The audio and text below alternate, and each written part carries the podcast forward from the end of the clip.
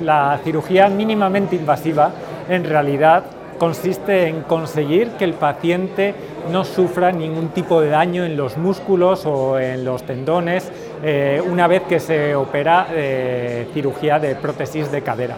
Esto permite que el paciente tenga una recuperación muchísimo más rápida y no solo eso, eso eh, es lo más llamativo pero no lo más importante. Lo más importante es que puesto que los músculos y los tendones son capaces de retener la prótesis perfectamente, esa prótesis tiene menos problemas a la hora de realizar ejercicios eh, eh, de la vida cotidiana, tiene menos riesgo de luxarse y el paciente puede tener una vida deportiva y activa sin ningún tipo de limitación.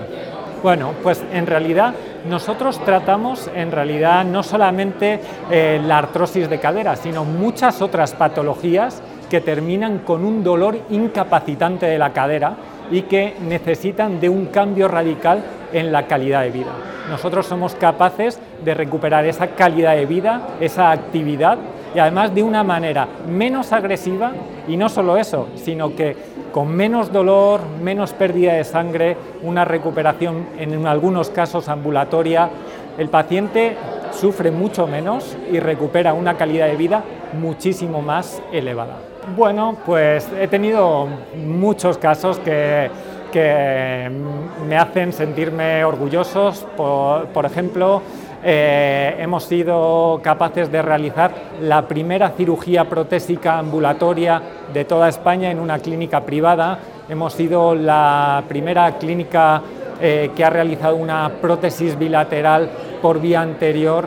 Eh, también, pues bueno, hemos sido pioneros en la utilización de la incisión bikini, que es más estética, aunque no es lo más importante, pero la estética también nos preocupa.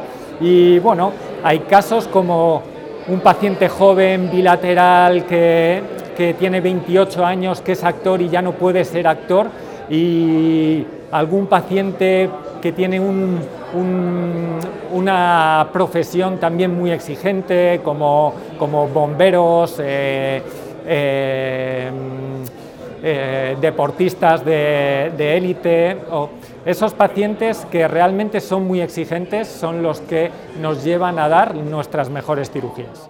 Este premio es un hito para, para, para nuestra carrera profesional, pero eh, no es el fin.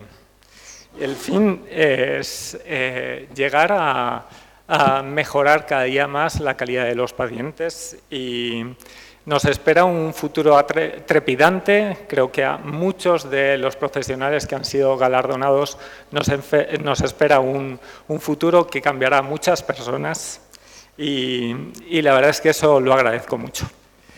Muchas gracias a todos y que la excelencia os acompañe.